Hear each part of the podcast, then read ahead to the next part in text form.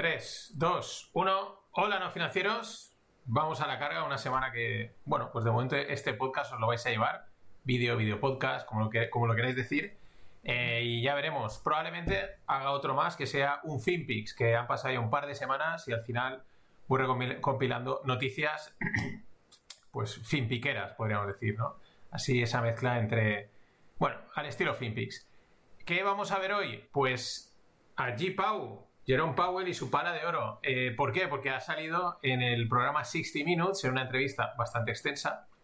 Y ya le dije la semana pasada en el podcast que por, a raíz de la reunión del FOM dije, hoy han salido enfriando, echando un jarro de agua fría, que los tipos eh, no lo van a subir en marzo. En breve volverán a salir para ser un poquito más laxos. Esta ha sido la entrevista, aunque hay detalles muy interesantes. Vamos a escuchar antes un corte y empiezo.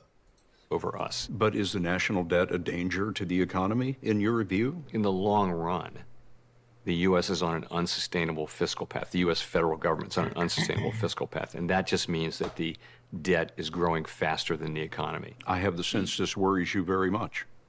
Over the long run, of course it does. You know, we're effectively we're borrowing from future generations. It's time for us to get back to putting a priority on fiscal sustainability, and and sooner is better than later. Bueno, bueno, aquí tenéis eh, además el, el, entrevistador de 60 Minutes aquí, así como por ejemplo con Djokovic, entre, eh, lo entrevistaba de una manera muy relajada, ¿no? Y con risas, aquí está como súper serio, ¿no? Con un tono ahí muy americano, muy yankee. Y aquí es un corte hacia el final, ahora lo comentaré de Powell, eh, hablando de que le preocupa la, la deuda, ¿no? Que es un problema a largo plazo, que estamos prestando, estamos pidiendo prestado a las futuras generaciones, ahora se refiere a los americanos, y que le preocupa, ¿no? Pero antes de eso había dicho que, o sea, él ahí habla que le preocupa como, pues como economista, como, no como presidente de la Fed, porque él dice que a ellos la deuda americana a la Fed no le preocupa. O sea, no, no es un tema, sí la tienen en cuenta los balances, pero que ellos están centrados en otra cosa. Bueno, en la newsletter os he puesto la transcripción de toda la entrevista traducida al español. Pues si alguien se la quiere leer, son unos 30-35 minutos. Y si no, pues para eso estoy aquí, para daros el resumen, lo más destacado de la entrevista, ¿no? Eh, le pregunta, el, entrevistador se llama Scott Pelley, dice, ¿está muerta la inflación?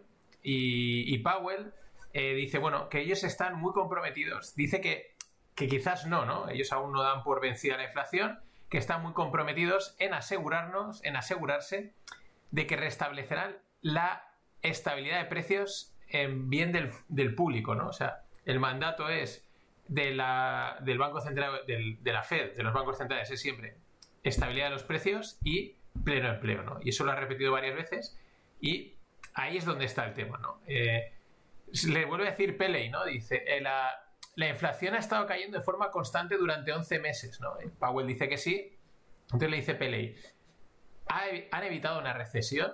Porque sí, se ha evitado, dice, ¿por qué no bajar los tipos ahora, no? Y entonces aquí Powell dice que eh, tenemos, aquí hay que leerlo en la segunda derivada, ¿no? Powell dice, tenemos una economía muy fuerte, el crecimiento sigue a un ritmo sólido, el mercado laboral es fuerte en un 3,7.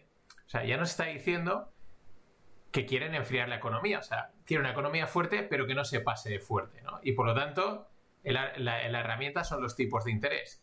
Mientras la economía esté fuerte, digamos que no van a bajar los tipos mucho porque se lo pueden permitir, ¿no? Y prefieren, eh, pues, eh, eso, enfriar un poco la economía. Recordad que la, la teoría es que si los tipos están altos, la gente en vez de invertir, en vez de, o sea, ahorra, ¿no? Y entonces es como que se retrae un poco y como las condiciones de crédito son más altas, pues no fluye tanto el dinero y se retrae un poco la economía, ¿no? Esa es la idea de tener los tipos altos para enfriar o controlar la economía, ¿no? Y todo lo contrario, cuando las cosas van mal, eh, se bajan porque así que fluye el dinero y que se reactive todo, ¿no? Entonces dice eso, ¿no? Que, ellos ven una economía muy fuerte y que, claro, pues que no, que está diciéndote que mientras la economía esté fuerte, que tampoco, eh, bueno, probablemente lo bajen demasiado. Eh, que tienen, que necesitan más pruebas de que la inflación eh, esté bajando de una forma sostenible al 2%.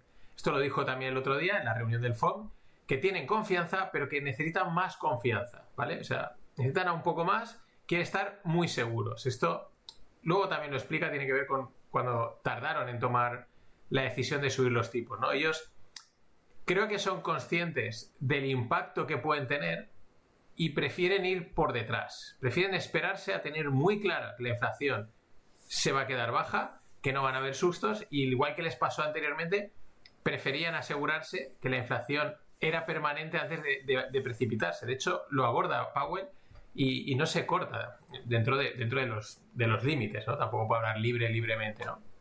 Dice, eh, ¿qué más dice?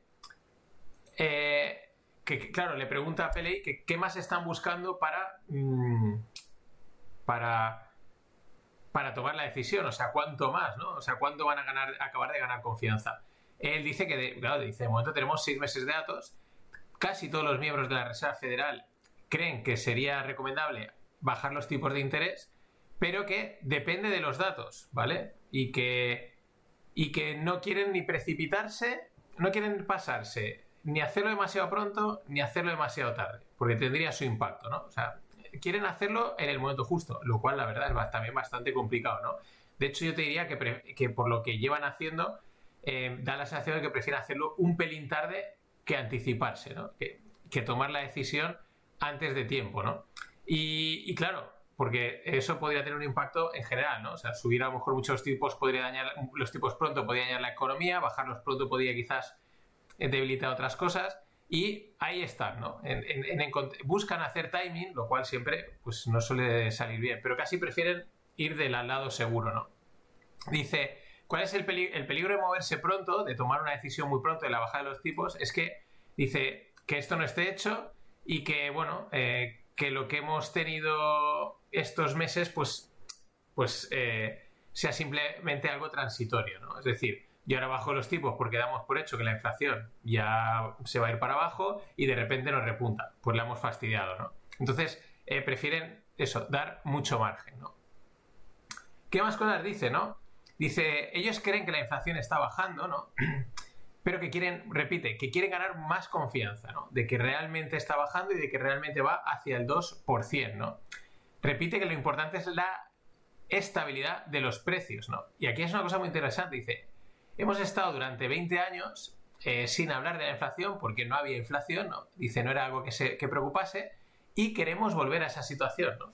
Lo que no sé si yo, ellos quieren volver a la situación de tipos ultra bajos o a la situación en la que no se hable de inflación. Es muy distinto, ojo, ¿eh? es muy distinto. Eh, volver a tipos al 0% y claro, inflación también al 0 o menos y aquí nadie habla de ello o no, ya no se habla de la inflación porque está, digamos, relativamente controlada. ¿eh? Pero eso no quiere decir que no, haya, que no te haya una inflación, ¿no? más cosas, dice... le pregunta, ¿no? Dice, porque el objetivo es un 2%, como siempre han dicho. Dice, eh, sí, ¿no? Que, el objetivo es 2%, pero aquí viene una parte interesante en referencia a los tipos de interés. Porque dice Powell que al final los tipos de interés incluyen una estimación de la inflación futura. Entonces, dice, si esa estimación es de un 2, significa que tienes un 2% de margen, ¿no? Y por lo tanto el Banco Central tendrá más munición, más poder para luchar contra una desaceleración. ¿Qué es lo que está diciendo? Que, que quieren guardarse margen, o sea, que no van a bajar tanto los tipos, ¿vale? O sea, no, si baja la inflación, ellos moderarán, si baja la inflación y se consolida la bajada, moderarán los tipos, los bajarán, pero se quieren guardar margen respecto a la inflación. ¿Por qué? Porque si la cosa va bien, yo no voy a apretar, yo no te voy a bajar los tipos a cero, que luego la cosa se ponga mal y no tenga margen para bajar. Ellos se quieren guardar un margen. Es decir, sí van a bajar los tipos, probablemente, mm, o sea, bueno, los bueno, van a bajar. O sea, están diciendo que los van a bajar, pero que van a dejarse un margen, ¿sabes? Que, quieren tener ese margen porque si la economía va bien, pues ¿para qué voy a consumirlo? Y si luego viene una recesión o una desaceleración, pues puedo bajarlos un 2%, o puedo meterle un buen viaje para acelerar todo el tema, ¿no? Esto es importante, ¿no? Estas narrativas de, oh, bajada, bajada, cuidado que igual son bajadas mucho más moderadas de lo que se, de lo que se espera, ¿no? Eh, claro, el, el economista eh, le pregunta al entrevistador si, si, el objetivo es llegar al 2% en plan exacto, ¿no? Y, Powell dice que el 2% es en el tiempo, ¿no? Que, bueno, que no se van a esperar a llegar al 2%, que más o menos en una base de 12, de 12 meses con estar entre el 2 y el 3 les valdría, ¿no? Bueno, esto tiene al final bastante sentido, ¿no? Que no vayas ahí al, al detalle, ¿no? Eh, pero luego dice por ahí otra frase muy interesante, dice, en general, el nivel de precios no tiende a bajar excepto en, circunstancias extremas, ¿no? esto es, o sea, te está diciendo que que baje la inflación no, quiere decir que te bajen los, precios los precios en cuanto al nivel de precios, ¿no? Es algo que siempre se comenta, ¿no? Que mucho cuidado, que que te esté bajando la inflación, que la tasa de crecimiento, no quiere decir que te hayan bajado los precios. Más cosas. Eh, lo mismo, ¿no? Que están buscando el momento para tomar la, para tomar la decisión. Y luego una pregunta muy interesante, dice, eh, le, dice Pele que el pasado mes de, diciembre, en su informe trimestral, la Reserva Federal predijo recortes de tipos este año que llegarían hasta el 4, hasta el 4,6, ¿no? Eh, y le dice, oye, eso sigue siendo probable. Y aquí Powell hace, o sea, venga, mm, entro por aquí, salgo por allá y vuelvo a entrar por aquí, ¿no? Le dice, dice, mira, esas previsiones se hicieron en diciembre y son previsiones individuales hechas por los participantes, ¿no? Ahora ya no somos un equipo, ahora es, no, esto es lo que ha dicho cada uno, no cuentes conmigo, ¿no? Eh, dice, no es un plan del comité, es como, bueno, o sea, ya, o sea, como que luego me salen por aquí los halcones, el Cascari, el Bullard, el no sé quién, los halcones de la Fed, y, los tomáis al pie de la letra y son sus opiniones, son libres de decir lo que quieran. Aquí lo que manda es el comité, lo que dice la Fed, es lo que nos está diciendo aquí G. Pau, ¿no? Dice, nosotros actualizamos en cada reunión y esa previsión la actualizaremos en marzo, claro. Eh, pero de momento eh, no creen que vayan a cambiar mucho las previsiones, ¿no? Pero tampoco se moja, ¿eh? Tampoco dice, sí, sí, nos vamos a mantener en ese 4,6. Eh, le insiste, ¿no? Muy bien, le dice, oye, pero entonces es probable que se sitúen los tipos de interés en torno a un 4,6. Y él dice, yo creo que sí, le contesta Powell, va a depender de los datos, ¿no? y dice, los datos van a impulsar estas decisiones. Con lo cual van a ir siempre por detrás. O sea, tienen que salir los datos. Los datos se tienen que consolidar en el tiempo. Y aún consolidados, recordad que siempre van con retraso, uno o dos meses con retraso. Con lo cual, eh, que no se aventure la gente a, cosas antes de que pasen, ¿no? ¿Qué más cosas dice? Eh... Ah, sí, aquí entra el tema político, ¿no? Peley le pregunta hasta qué punto la política determina su calendario, ¿no? Hasta qué punto están influenciados por las decisiones políticas. Y Powell dice que ellos no tienen en cuenta la política en sus decisiones, que nunca lo hacen y nunca lo van a hacer. Eh, Powell, tienes que decir eso, lo entendemos, no pasa nada, pero cuela bastante poco, ¿no? Que ellos son como independientes, que ellos tienen un mandato y que sí, claro, la política está ahí, pero que no, que ellos son, que ellos lo trabajan por el pueblo. Esto se lo cree eh, poca gente que en un cargo así no estés influenciado por la política directa o indirectamente, ¿no? Además, en, esa, en relación a esto dice Powell, la integridad no tiene precio y al final eso es todo lo que quieres. Y nosotros planeamos mantener nuestra integridad, ¿no? Se están también defendiendo el, papel de la Fed y, que ellos están, pese a lo criticados que son, están orgullosos, ¿no? Eh, más cosas, más cosas que va diciendo. La entrevista es bastante larga, Dice, ah, aquí este trozo me ha parecido muy interesante, ¿no? Porque le pregunta a Pele por eh, el reconocimiento de la inflación del 2021, ¿no? Acordaos que todo el mundo decía, oye, que hay inflación, hay inflación, tenéis que subir los tipos, tenéis que subir los tipos. Ellos decían que es, que es transitionary, ¿no? Que era eh, transitoria. Entonces le pregunta a Pele, ¿fue la Fed demasiado lenta en reconocer la inflación en 2021? Y Powell dice, eh, yo creo que aborda la pregunta, vais a verlo, dice, Hombre, habría sido mejor endurecer la política antes, ¿eh? Eh, y, no me importa decirlo, pero bueno, eh, ellos pensaban que, que la inflación se iba a limitar a una serie de sectores como el de bienes y la cadena de suministro, pensaban que la economía era tan dinámica que ella sola se iba a arreglar, ¿no? O sea, que, bueno, libre mercado puro y duro, ¿no? Y, que lo haría incluso con bastante rapidez. Y que por esa misma razón, pues pensaron que la inflación eh, desaparecería con mucha rapidez sin que ellos tuviesen que intervenir, es decir, que sería transitoria. Dice, y esa era la opinión más extendida. Eh, no era unánime, pero sí era, era la opinión más extendida ¿no? entre la gran mayoría de economistas. Aquí eh, está quitando un poco el bulto, ¿no? Es la opinión de los economistas. O sea, la Fed que mandas absolutamente en todo. Es que la opinión era como nosotros utilizamos la opinión de los economistas. Váyase usted a los economistas y écheles ahí la culpa, ¿no? muy listo aquí Powell, ¿no? Pero bueno, que los datos dice que eran todos favorables a esa hipótesis, ¿no? Y, pero que luego no lo fueron. Oye, por lo menos está, asumiendo, o sea, está haciéndolo bien, está asumiendo el error. Dice, sí, teníamos que haber subido antes, nosotros pensábamos que era, que era transitoria, que iba a pasar esto, esto, y luego no lo fue, ¿vale? Eh, llegó el cuarto trimestre del 21 y ya nos dimos cuenta que no, que no era transitoria, ¿no? Y lo dice, y pivotamos, ¿no? Y empezamos a apretar, así lo dice. Y, y que fue clave que lo hiciesen, que fue fundamental y es parte de la historia de por qué la inflación está bajando ahora, ¿no? O sea, ahora esta para mí es la parte peligrosa, ahora luego la veremos, ¿no? Eh, porque le pregunta, ¿no? En otro corte le pregunta a Peley. Algo realmente bueno y algo realmente curioso, dice, casi cualquier economista te hubiera dicho que tendrías que tener una recesión para bajar los tipos, ¿no? Lo que estamos comentando, ¿no? Y, y eso no sucedió. En pocas palabras, ese, ese soft landing, ese aterrizaje suave que han conseguido, ¿no? Eh, el que han subido los tipos al final tampoco a día de hoy se acaba de romper nada. Eh, en fin, esa situación rara, ¿no? Y el propio Powell reconoce, sí, es históricamente inusual. O sea, aquí no está diciendo muchísimo en este momento. Está diciendo, nosotros tomamos unas decisiones que la historia decía que iban a pasar una serie de cosas. O sea, fíjate un poco también, no sé si era kamikaze o decir, no tenemos otra salida, o, o, sea, o eso, o es que querían conseguir algo y luego la historia les, se la ha jugado, ¿no? No lo sé. Pero reconoce que el, periodo, en cuanto a las decisiones que ellos han tomado y la situación económica, el resultado, hasta el día de hoy, ese, llamémosle soft landing, ha sido históricamente inusual, ¿no? Y, dice que más adelante, pues dentro de unos años, probablemente se podrá analizar mejor qué es lo que ha pasado, ¿no?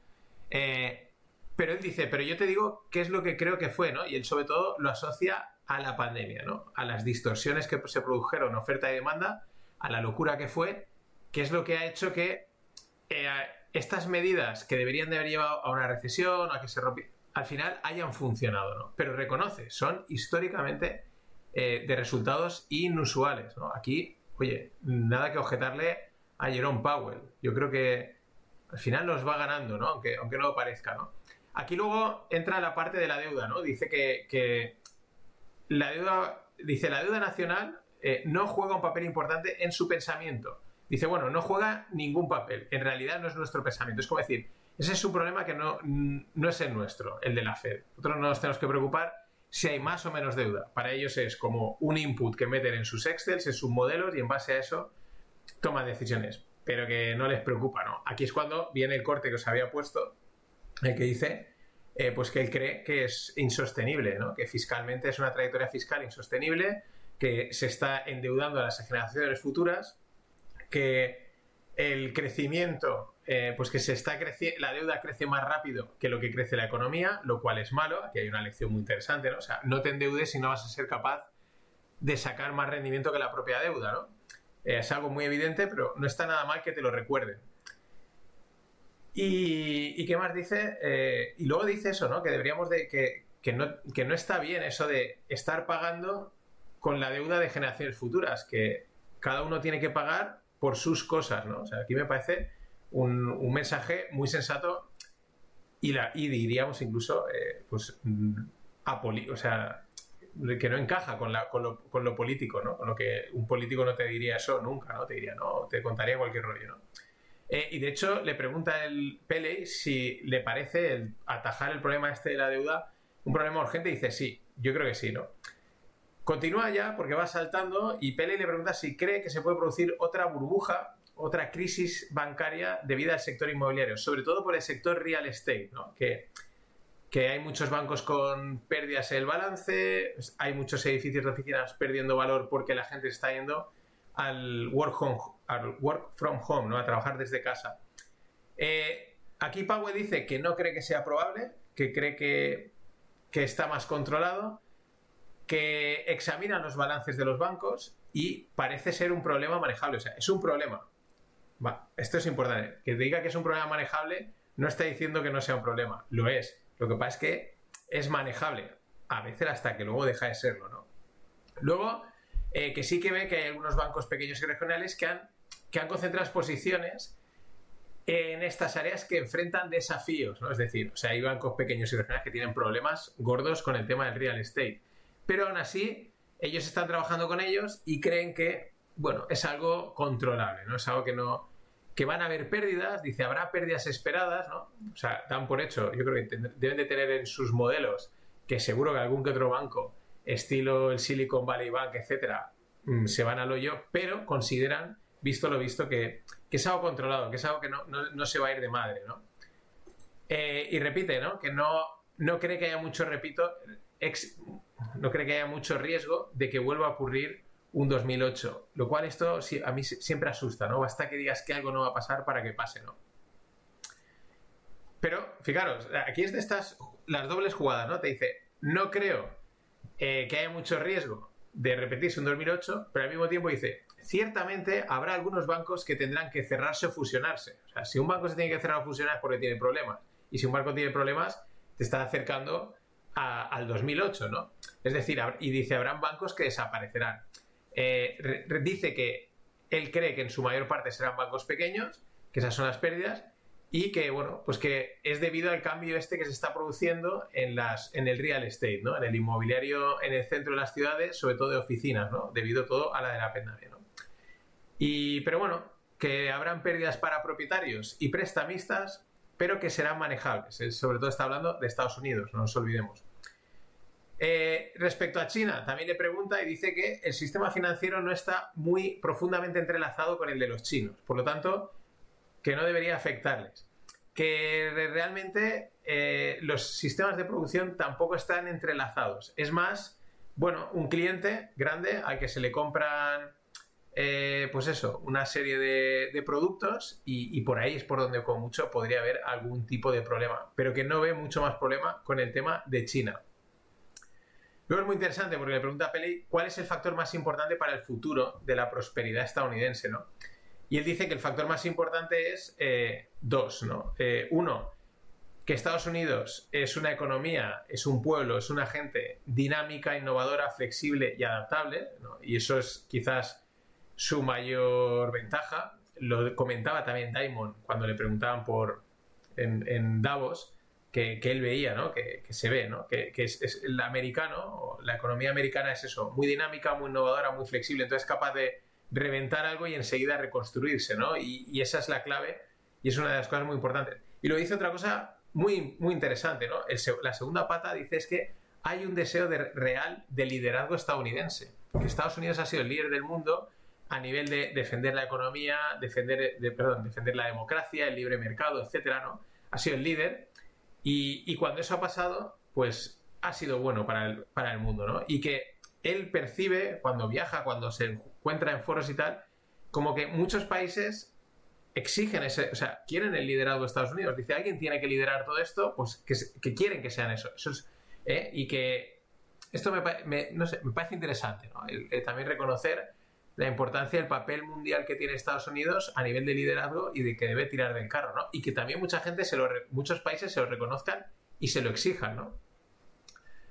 Eh, vuelve otra vez a, la, a esta situación rara, medidas raras han funcionado. Le pregunta a Peley, yo diría que la mayoría de la gente no esperaba que fuera posible un aterrizaje suave, eso creo que es, vamos, mm, extendido, todo el mundo decía, esto del aterrizaje suave no va a pasar, ellos mismos, como ha dicho antes, eh, la FED decía, esto es algo históricamente inusual, y le dice PLA, pero sin embargo parece que has conseguido el aterrizaje suave. suave. Y Powell vuelve a decir, es un resultado históricamente inusual, a mí me llama mucha atención porque si te miras hacia atrás dices, tú sabes la historia cuál es, tomaste unas medidas y era o te la estabas jugando a ver si suena la flauta o diciendo, pues prepárense porque esto va a llevar a esto, ¿no? Y luego, sin embargo, ha sido algo históricamente inusual. Sí que dice, aquí han intervenido muchos factores, pero dice, no te los cuento, ¿no? O sea, eh, pero no los cuento. Igual se está explicando... A ver, Powell igual se está esperando porque el día de mañana, cuando acabe su mandato, pues escribirá un libro y entonces contará y dará conferencias, ¿no? A lo mejor el hombre también se está guardando sus cositas.